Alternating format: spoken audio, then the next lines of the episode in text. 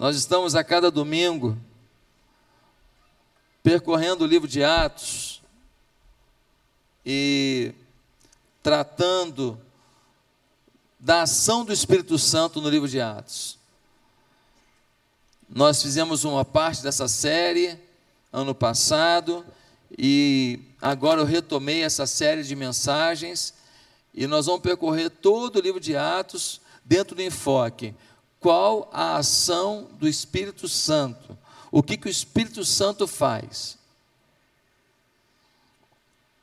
E se você quer convidar pessoas para conhecer mais do Espírito Santo, você pode convidar, porque domingo após domingo nós estaremos falando sobre o Espírito Santo. Este que move a nossa vida, este que transforma as nações, este que é a nossa esperança para vencer um mundo complexo.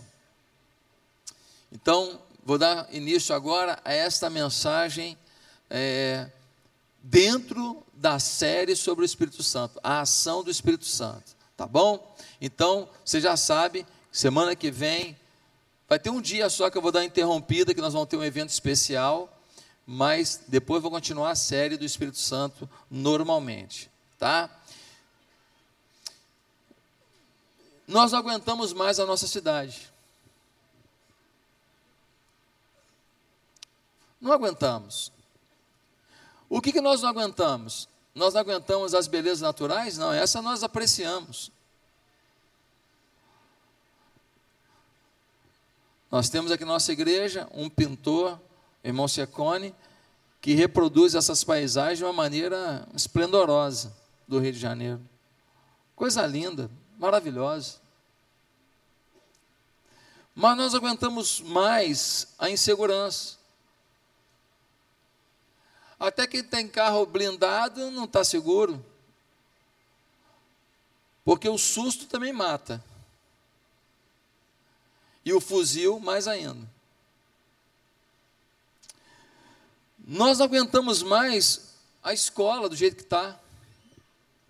Uma escola cheia de ideologia, uma escola em que se ensina menos matemática e mais princípios anti-polícia, anti-governo, anti-família, anti-moralidade. A gente não aguenta mais isso.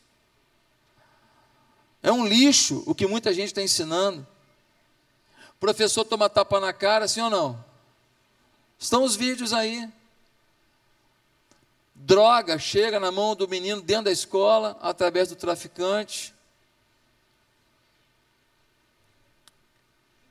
E às vezes alguém invade e mata crianças inocentes. Nós não aguentamos mais isso. Nós aguentamos um carnaval que pega os símbolos da fé cristã e humilham, pega um, um, um, alguém vestido de demônio, aquela pessoa não é um demônio, é um rapaz, estava representando, nós amamos aquela vida, mas representando Satanás, espancando Jesus.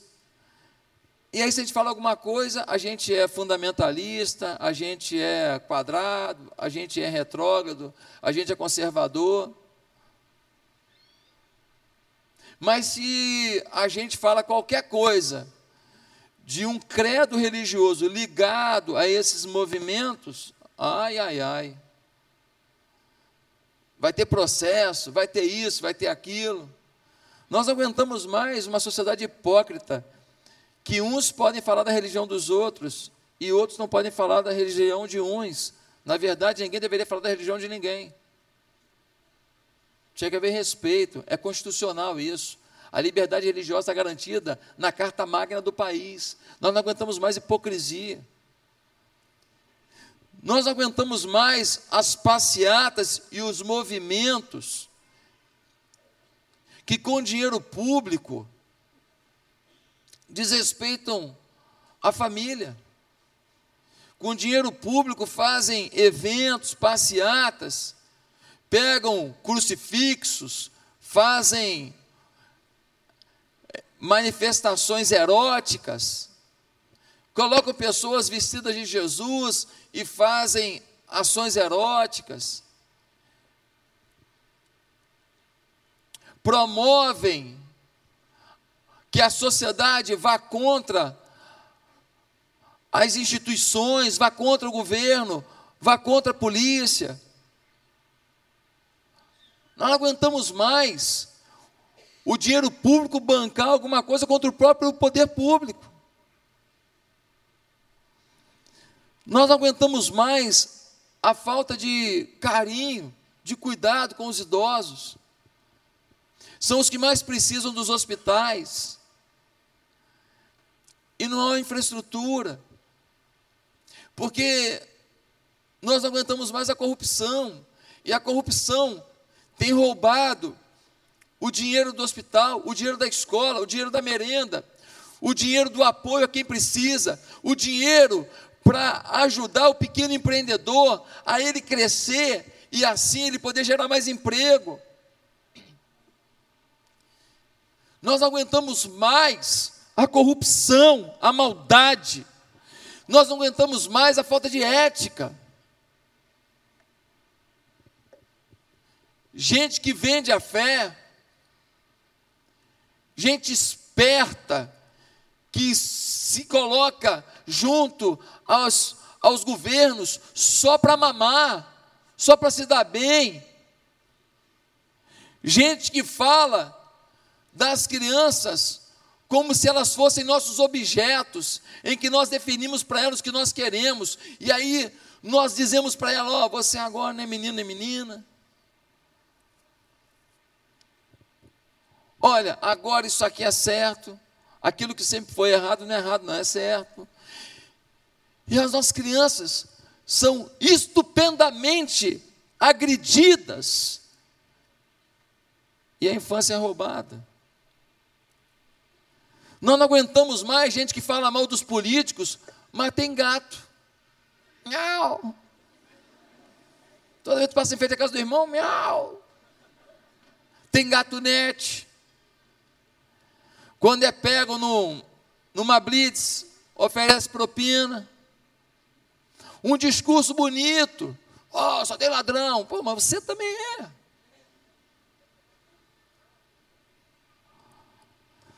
Nós não aguentamos mais as cadeias lotadas. E sem estrutura para transformar aqueles que estão pagando pelo erro que cometeram em cidadão de bem novamente. Se ele quiser. Se não quiser, o problema é dele. Eu estou falando de oportunizar. Eu não estou falando de acabar com pena. Eu estou dizendo de transformar a pena em algo criativo, inteligente, empreendedor, formador. Nós não aguentamos mais a pobreza dos municípios e dos estados que não conseguem fazer mais investimentos. Porque os que por lá passaram roubaram tudo, sugaram até o caldinho que ficou da sopa. Qual é a solução? Qual é a solução? Eu posso te garantir que a política sozinha não resolve. Pode eleger quem for, para presidente, para governador, para deputado, para senador. A política sozinha tem gente boa, tem, mas tem muita gente que não é tão boa. E na hora de votar, fica aquele negócio: um vota para cá, outro vota para lá, e não se sai do lugar. Ah, pastor, o grande caminho são as organizações sociais. Pensa num negócio que tem laranjada. Interessante, você vai para o sertão do Nordeste, não tem uma ONG lá. Claro que tem, mas pouquinha. Aí você vai para a Amazônia, e lá cheio de gente no sertão. Aí você vai para a Amazônia, com pouquinha gente, tem gente também, pouquinha. Centenas de organizações. Estão lá para cuidar de gente? Claro que não. Estão lá porque a nossa Amazônia é riquíssima, uma biodiversidade absurda. E todo mundo sabe disso. E quem não sabe está fingindo que não sabe ou não lê.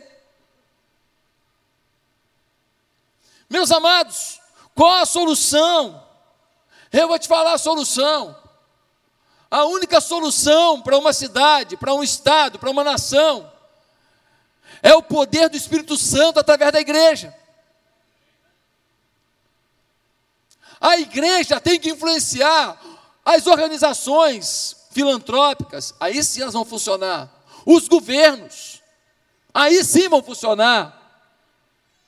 As instituições, assim vão funcionar pela influência do poder de Deus através da igreja.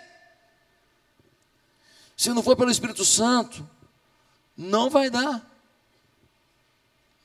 Porque o Espírito Santo, ele tem todo o poder para qualquer necessidade que haja sobre a nossa cidade.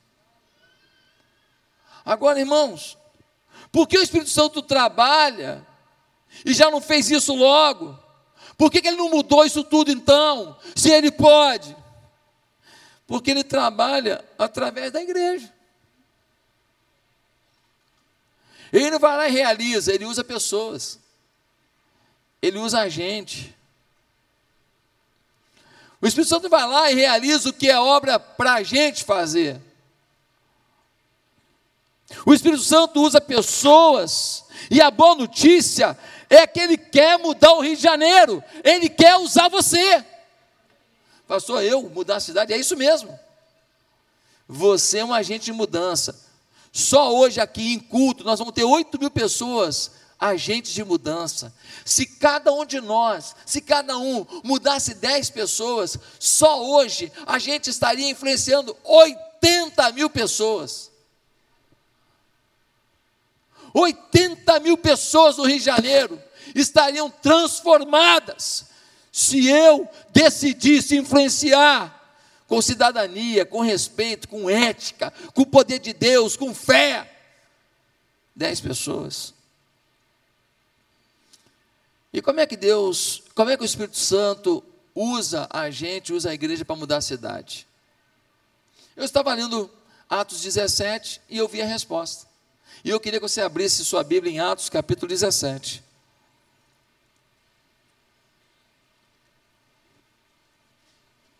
Porque aqui nós temos Paulo e os seus amigos percorrendo algumas cidades.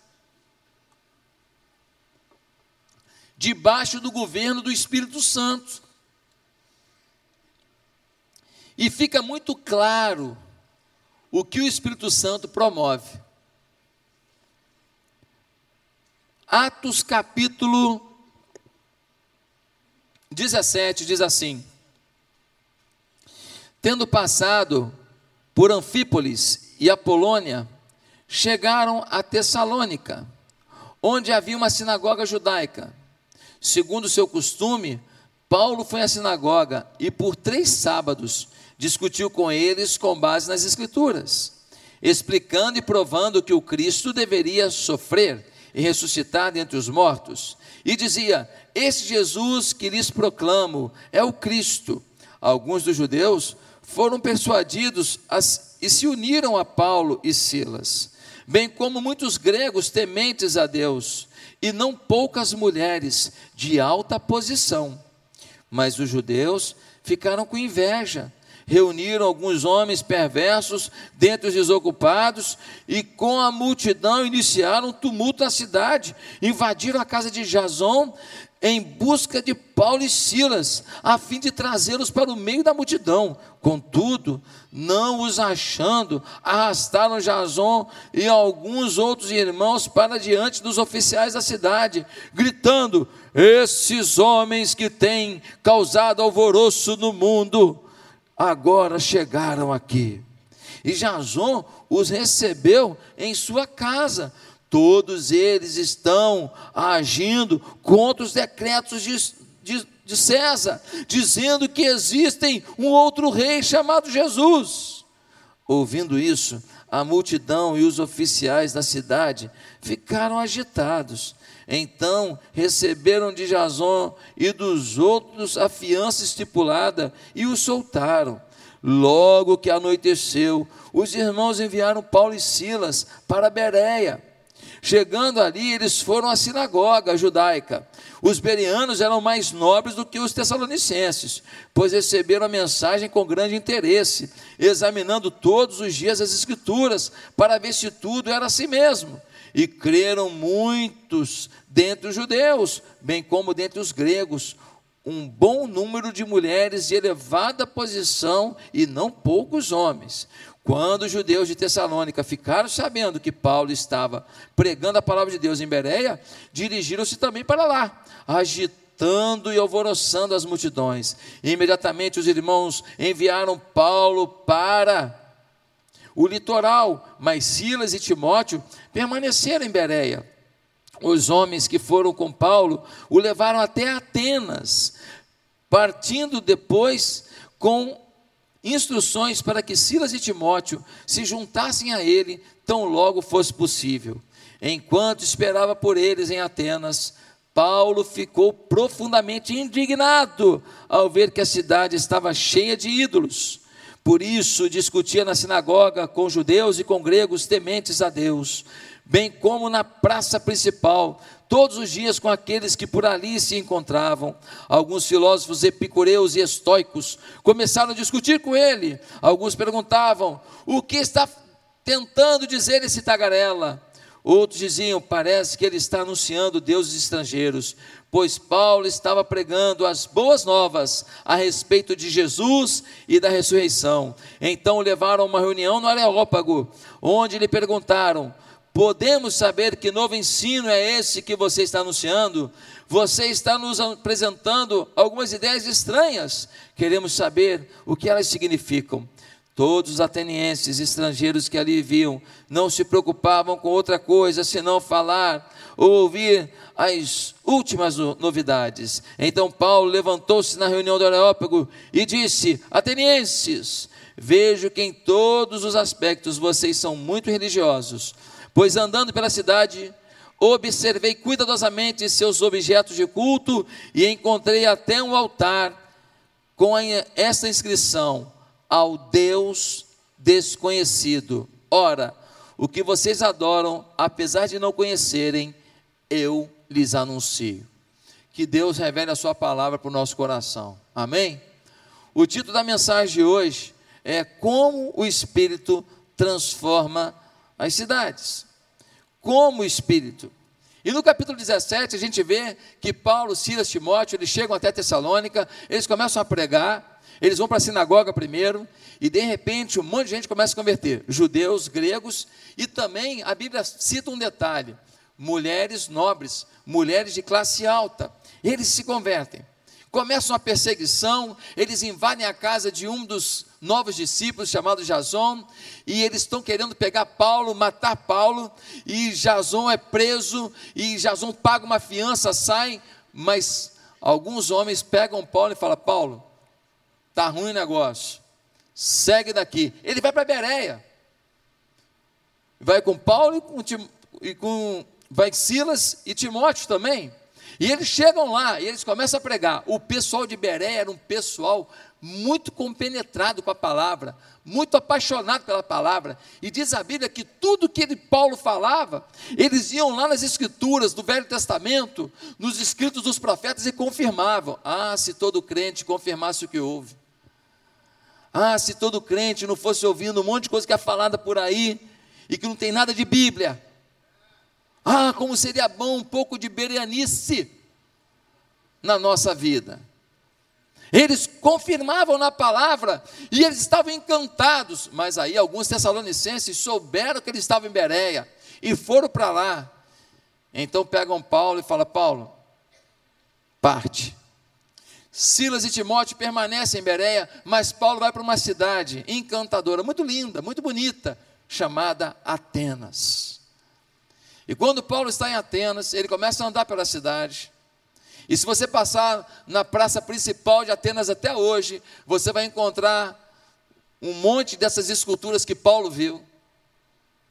Essas esculturas estão lá até hoje. E ele começa a ver esculturas a vários deuses. E ele vê um povo que está entregue à idolatria. Um povo que adora tudo porque não sabe a quem adorar. Porque quando a gente sabe quem resolve, a gente não vai para outro lugar. A gente vai em quem resolve. E então ele começa a discutir e falar de Jesus Cristo e falar que Jesus ressuscitou. E alguns, quando ele fala de ressurreição, falam: ressurreição, está de brincadeira. Que piada é essa? Eles começam a chamar Paulo de tagarela, mas tagarela é alguém que semeia. Tagarela é alguém que semeia palavras. E Paulo realmente está semeando palavras. Ele está tagarelando, ele está semeando, ele está difundindo princípios que mudaram a vida dele. Não podemos esquecer que o apóstolo Paulo era um perseguidor da igreja. Não podemos esquecer que o apóstolo Paulo, ele era um inimigo da igreja. Não podemos esquecer que esse homem fazia de tudo para calar aqueles que amavam a Jesus. E agora ele paga o preço de ir para a praça e peitar as pessoas. Não no sentido de afronta, no sentido de falar, ei, eu, eu penso diferente, porque eu tive uma experiência diferente. Porque a Bíblia diz diferente. Porque Deus é diferente. Meus amados irmãos, Paulo começa a encontrar com os epicureus e estoicos. Os epicureus é um grupo seguidores de Epicuro.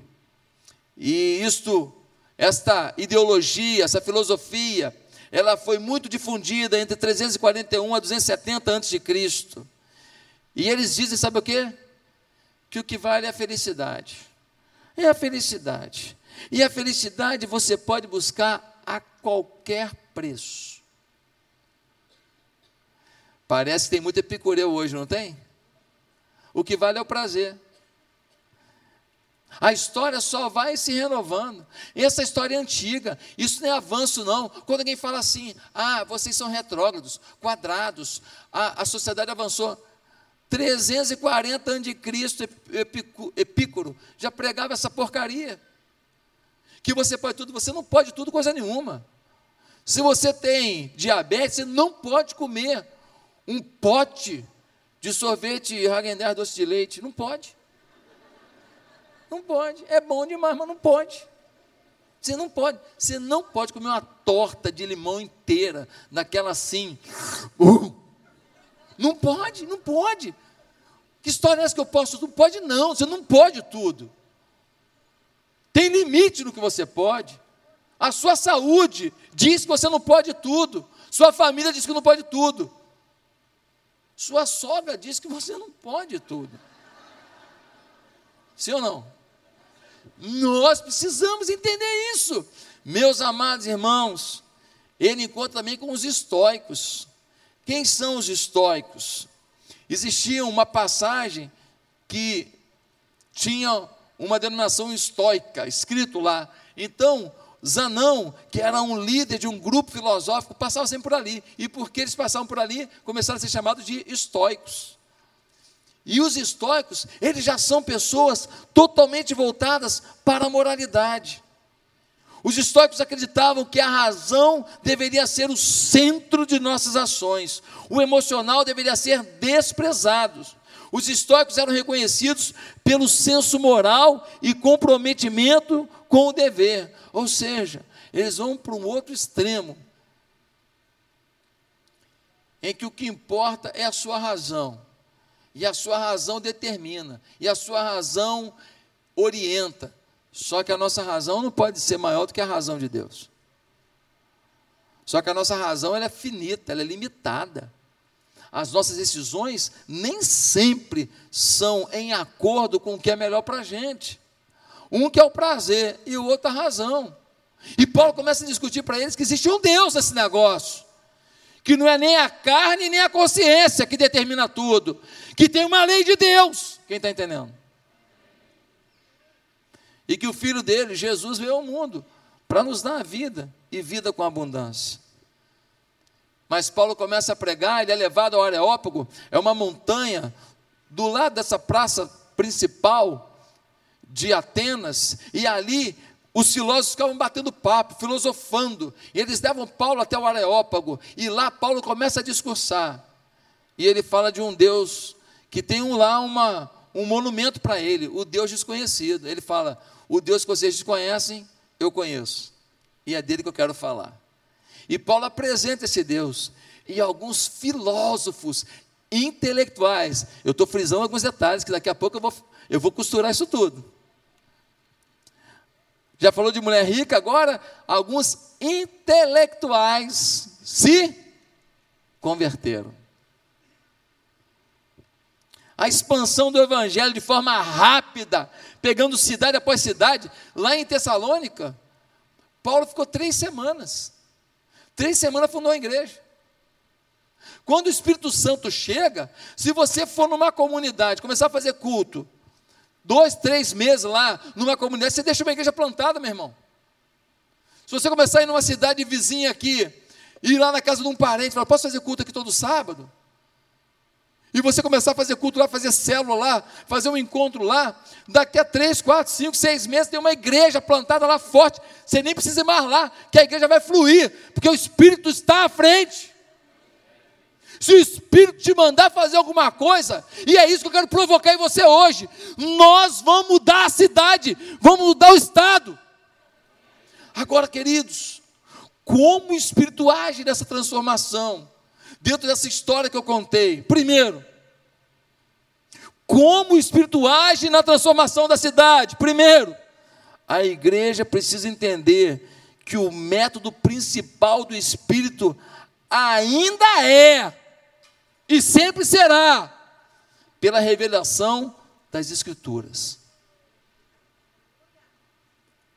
A igreja precisa entender que o método principal do Espírito Santo ainda é e sempre será pela revelação das Escrituras. Pastor, o que você quer dizer? Eu quero dizer que algumas igrejas, algumas pessoas começam a acreditar que um louvor assim, um louvor assado, uma estratégia de louvor, ela vai provocar uma transformação social. Olha, o louvor é maravilhoso, eu adoro. Eles estão cantando, eu fico fazendo meus contracantos ali no canto, e eu não quero nem saber, faço mesmo. Adoro, adoro. Se eu cantasse bem, meu Deus, olha, Deus não dá asa cobra. Eu ia adorar, que maravilha! Mas deixa eu te falar. Tem muita gente que consegue cantar e se emocionar e chorar. Mas que quando sai daqui, no seu dia a dia, não provoca nenhuma alteração na sociedade. Alguns acham que essa mudança vai vir através de revelações, mistério, profecias.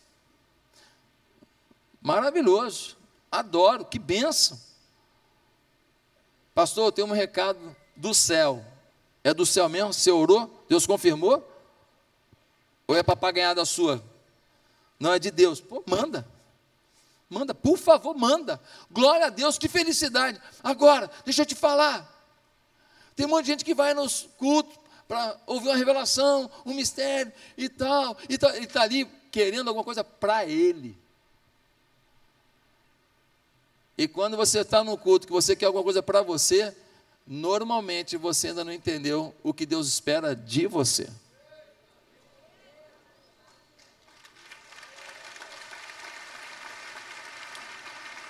Pastor, mas não é bom? É bom. É ruim? Não.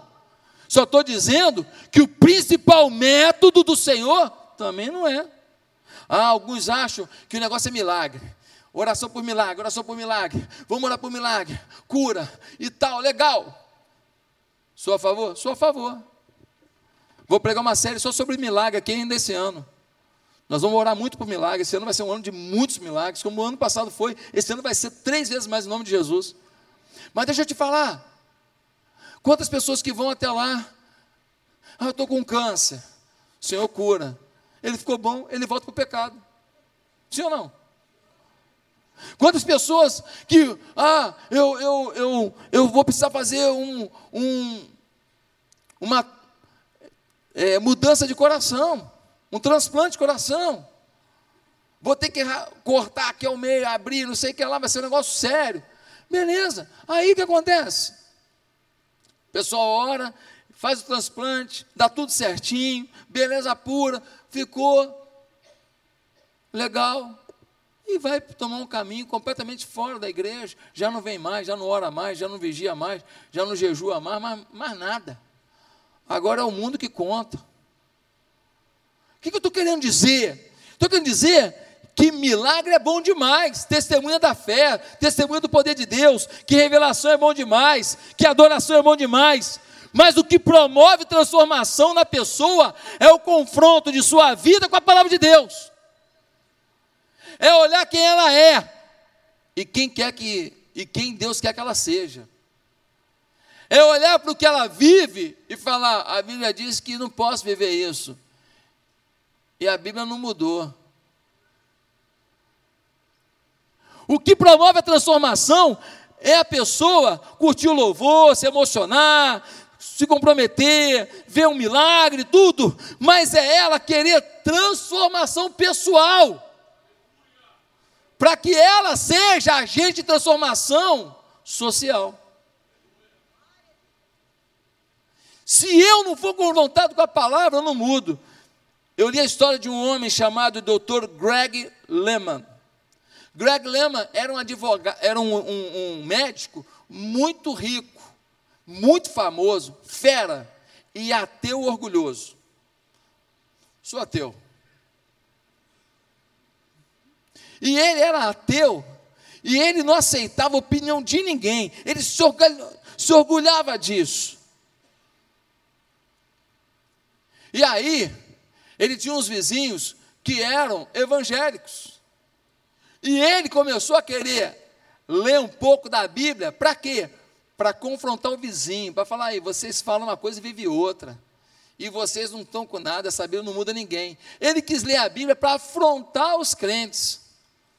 Só que enquanto ele estava lendo a Bíblia, ele começou a ser tocado.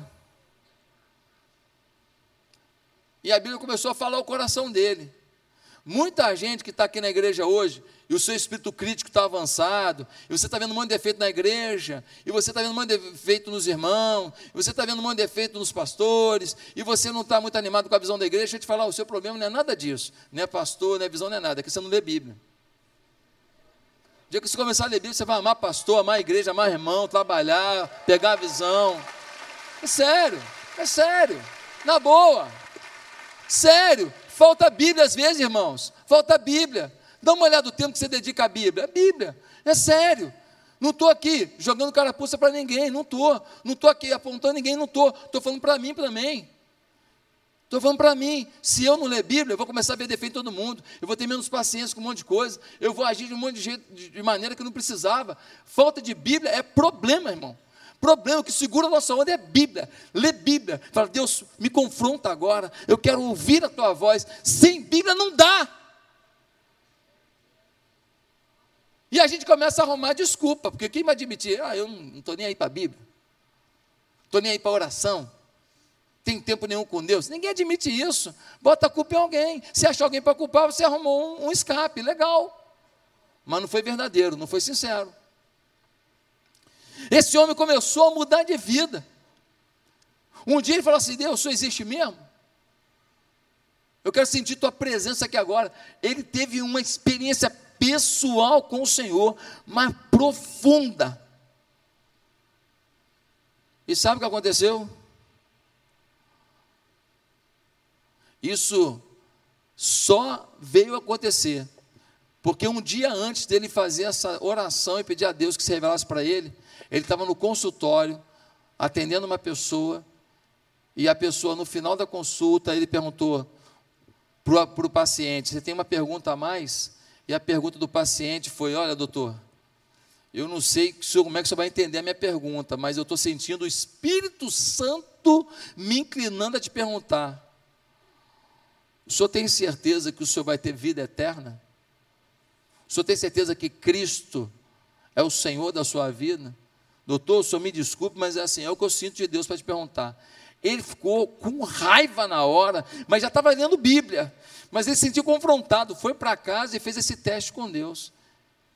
E ali ele foi transformado e se tornou um grande apologista, um grande defensor das Escrituras. E uma coisa que chamou muita atenção dele, sabe o que foi? O apóstolo Paulo.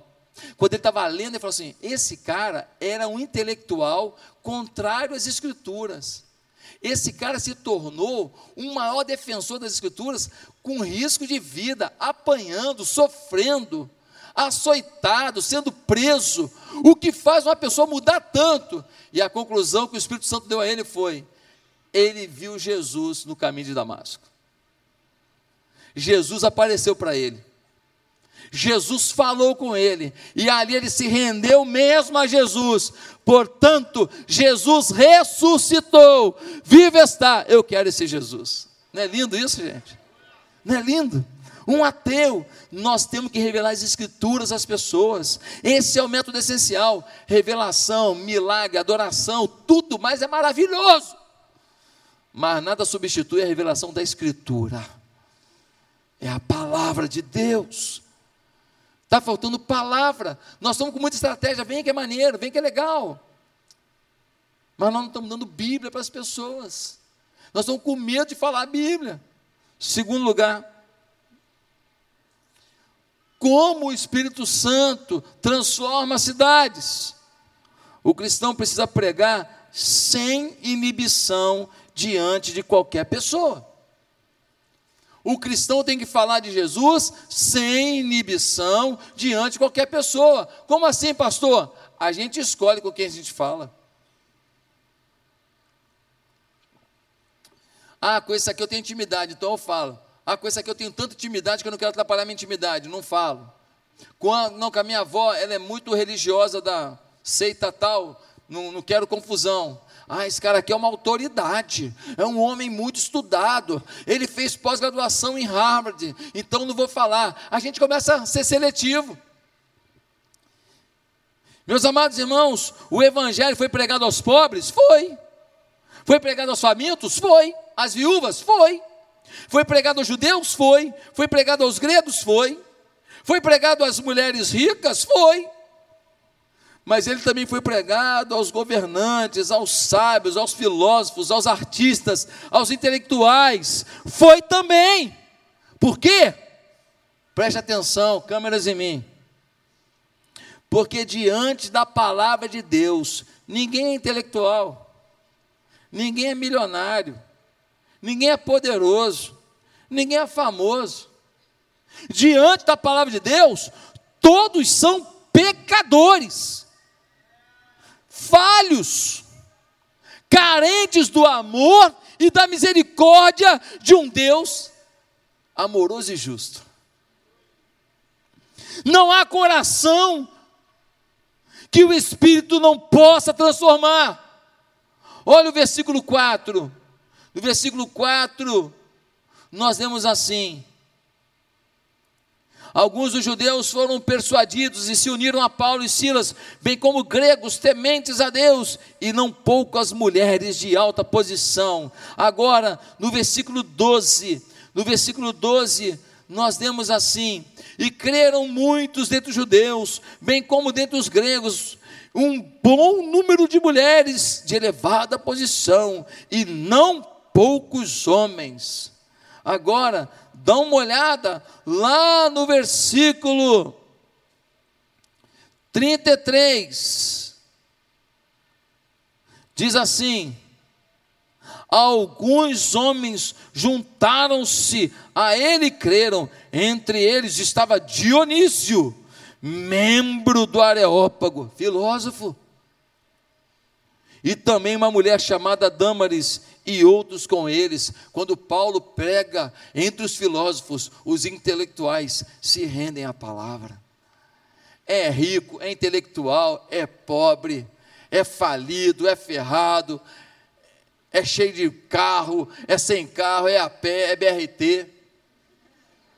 Não importa. A palavra, ela é maior do que o status social e econômico de qualquer pessoa ela é maior do que a capacidade intelectual de qualquer pessoa. Pastor, então como é que a gente pode mudar a cidade com o Espírito Santo? Ah, meus irmãos, boa pergunta. A pergunta tem uma resposta simples. Nós temos que semear a palavra diante de qualquer pessoa, o tempo inteiro. Como assim, pastor? Se você está num restaurante, você precisa orar pelo garçom, pelo maître. Você está na lanchonete, ora pela atendente. Você está no posto de gasolina, ora pelo frentista. Pastor, mas não dá para orar. Não, a oração pode ser curta. Ela pode levar 15 segundos. Senhor, abençoe esse frentista. Coloca a tua mão sobre a vida dele. Que nada atrapalhe ele de amar sua família e de viver a tua presença. Em nome de Jesus, amém. Quando a gente vai numa repartição pública, a gente tem que falar para o servidor público. Quando a gente vai diante de um, um médico famoso, a gente fala para o médico famoso. Se você estiver diante de um presidente de um país, você fala de Jesus com autoridade. Se você estiver diante de um governador, você fala com autoridade. Porque você só está citando a Bíblia. E a Bíblia é a maior autoridade, é a palavra do Senhor.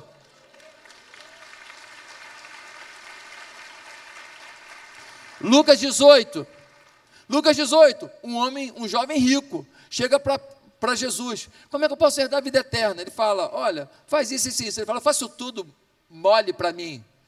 Jesus fala para ele: Então vende tudo, dá para os pobres, depois você me segue. Jesus só estava testando o coração dele. Esse é o triste da presença de Jesus. Jesus falou para um cara rico, um empresário famoso, tinha acabado de comprar uma BMW, estava numa boa. Tinha voltado da Disney poucos dias, ele estava numa boa. Jesus prega, ele foi embora. Por quê? Porque o amor dele ao dinheiro fez ele não querer ouvir a palavra. Agora, no capítulo 19 de Lucas, Jesus encontra com um cobrador de impostos, o nome dele, Zaqueu. Ele é uma autoridade, ele é um servidor público. Ele está cheio da grana porque ele rouba. Ele fez uns cursos no Rio de Janeiro, tudo. Ele. Ele. É. Só que isso está acabando, que o povo de Deus está chegando, amém? Aí, Jesus viu aquele cara, ele era baixinho, em cima da árvore, falou: Vou lá na tua casa, tem Nespresso lá? Tem café de bule, o que, que você tem lá? Toma um café lá. Ele fala, pô, vamos lá em casa. Chega lá, Jesus fala, dá palavra para ele. O que acontece? Olha só, metade dos meus bens eu já não quero, vou dar para os pobres. A outra metade, se eu roubei alguém, e roubou muito, eu vou restituir quatro vezes mais. Quando Jesus transforma, muda tudo. Um não quis, o outro quis. O Jesus era o mesmo e a mensagem era a mesma. Eu não tenho responsabilidade de mudar ninguém. Se quiser, leva. Se não quiser, não leva. Agora, eu tenho a responsabilidade de semear a palavra na vida de todo mundo. Já imaginou se os 11 mil membros da nossa igreja, os 11 mil, semeassem a palavra todos os dias aonde vão? Já imaginou se isso começa a contagiar outras igrejas? E começa todo crente, todo servo do Senhor, nesse, nessa cidade, a semear na vida das pessoas palavras de Deus, oração o tempo inteiro. Enquanto eu faço uma oração, 15 segundos, fala uma palavra, fala um versículo, solta uma semente, solta uma semente. Já imaginou? Vai ter um monte de, de, de demônio mandando e-mail para o diabo, pô, me transfere de cidade, está ruim aqui.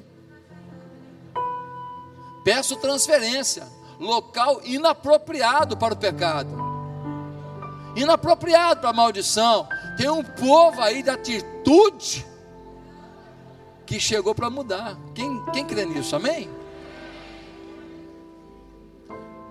Em terceiro lugar, como é que o Espírito transforma a cidade?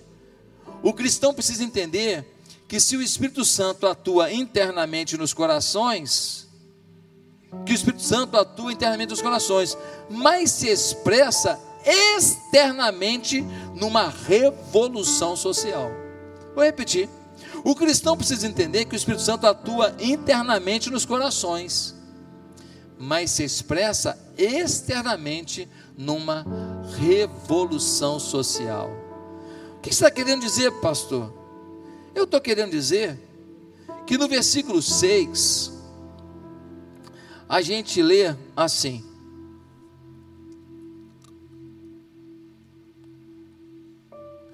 Olha a afirmação que fizeram sobre Paulo e os outros discípulos.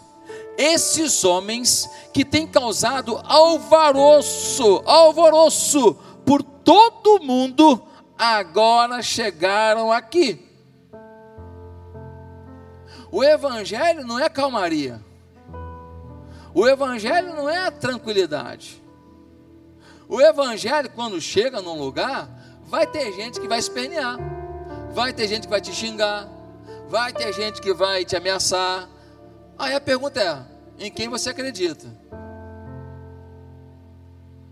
Aí a pergunta é: dá para ser um cristão frouxo diante de um Deus que tem todo o poder?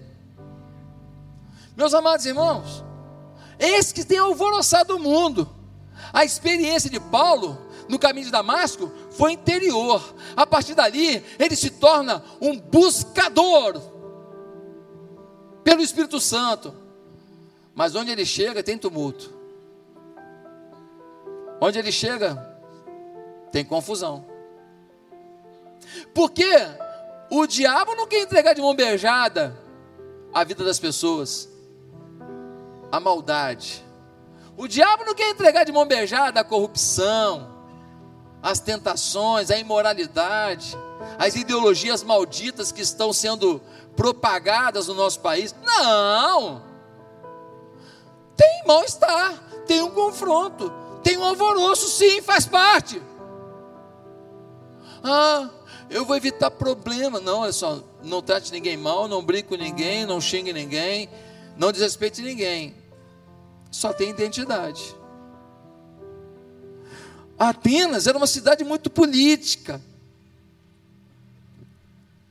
Mas era muito mais do que isso, ela era uma cidade do pensamento intelectual. Era uma cidade onde as pessoas ruminavam pensamentos filosóficos. Paulo olha e vê um povo caído Versículo 16 vai dizer uma coisa forte: enquanto esperava por eles em Atenas, ou seja, Paulo só esperava, não planejou nada para Atenas. Paulo não planejou pregar em Atenas. Paulo foi para Atenas porque estava ruim lá em Beré, estava correndo risco. Ele corre para Atenas.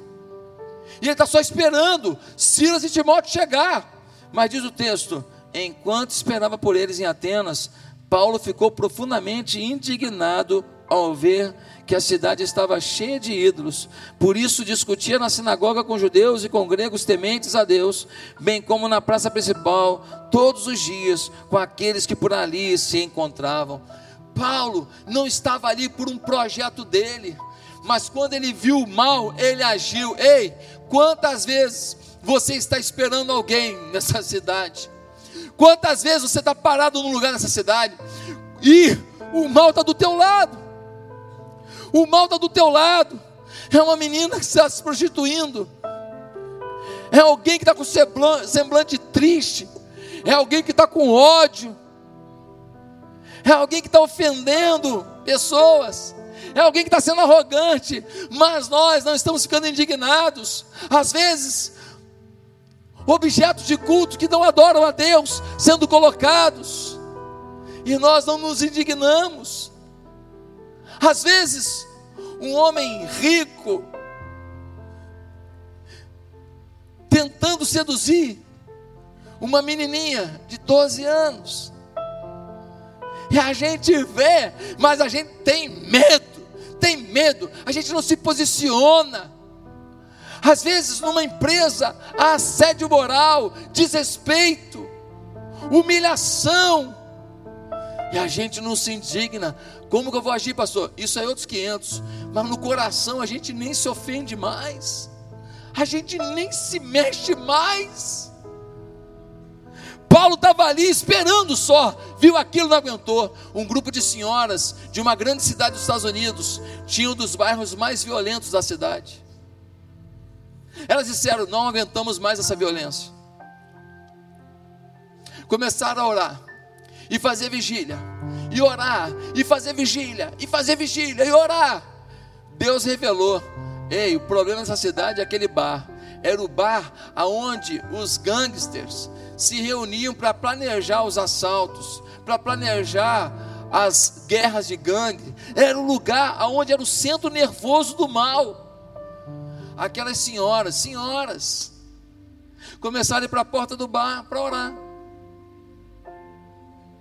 E ficavam orando lá. Como que alguém planeja suicídio? Como é, homicídio? Como que alguém planeja assalto? Como que alguém planeja sequestro com um bando de velhinha orando na porta? Como? Não tem clima.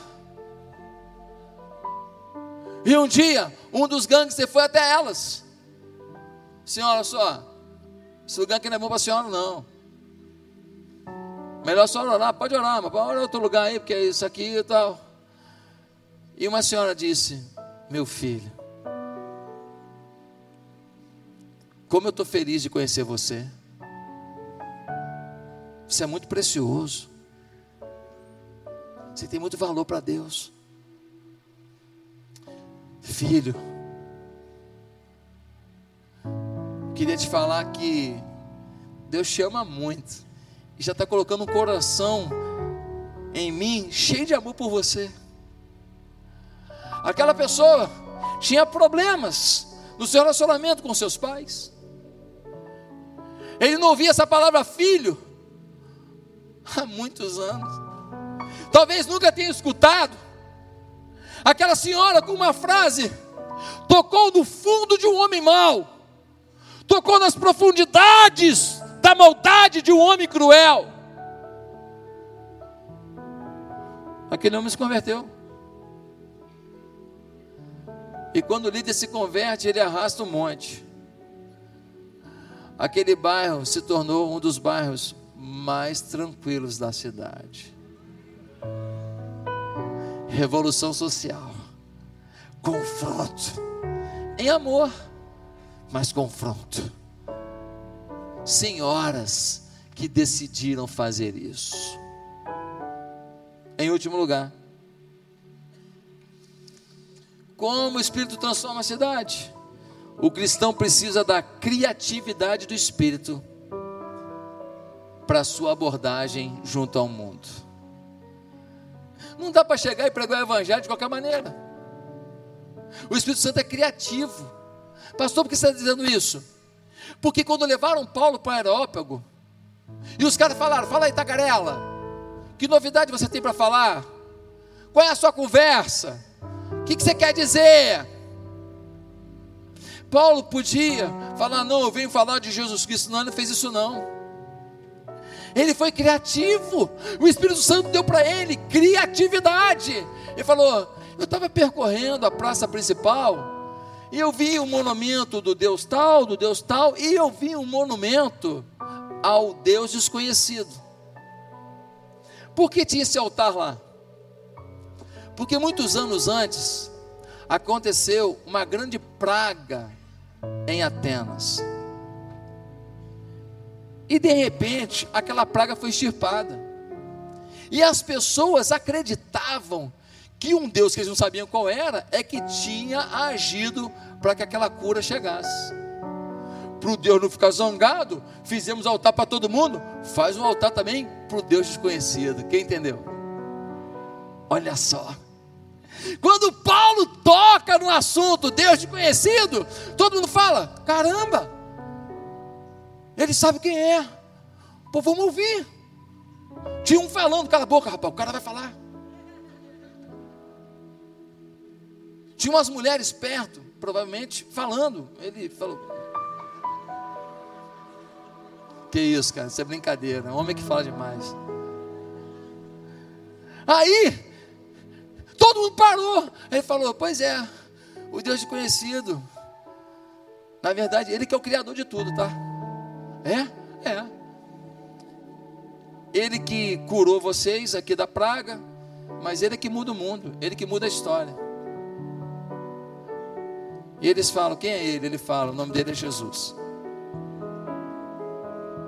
Ele apresenta Jesus e um monte de gente se converte, porque Paulo usou da criatividade.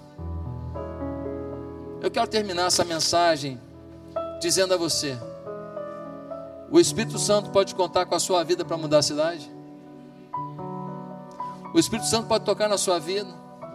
Ah, pastor, mas eu não sei se a minha família vai junto. Olha só, cada um dará conta de si mesmo a Deus. Eu escolho o que eu faço. Eu não posso escolher pela minha esposa. Você não pode escolher pelo seu filho. Você vai dar contas a Deus. Você pode hoje decidir, você, se vai ter apoio ou não vai ter na tua casa, não importa. Você ser um agente do Espírito para transformar a cidade? Curva a sua cabeça nesse momento. Santo Deus, neste dia, eu peço perdão pelos meus pecados. Eu peço que o Senhor me aproxime de Jesus. Eu peço que o Senhor transforme a minha vida. Eu peço que o Senhor mude a minha forma de ser. Porque eu quero amar a Cristo e levar o amor dele a máximo de pessoas. Eu quero me sentir no colo do Senhor. Eu quero ter sabedoria de Deus para cada decisão. Eu me entrego a Ti, Jesus. Em nome de Jesus. Amém.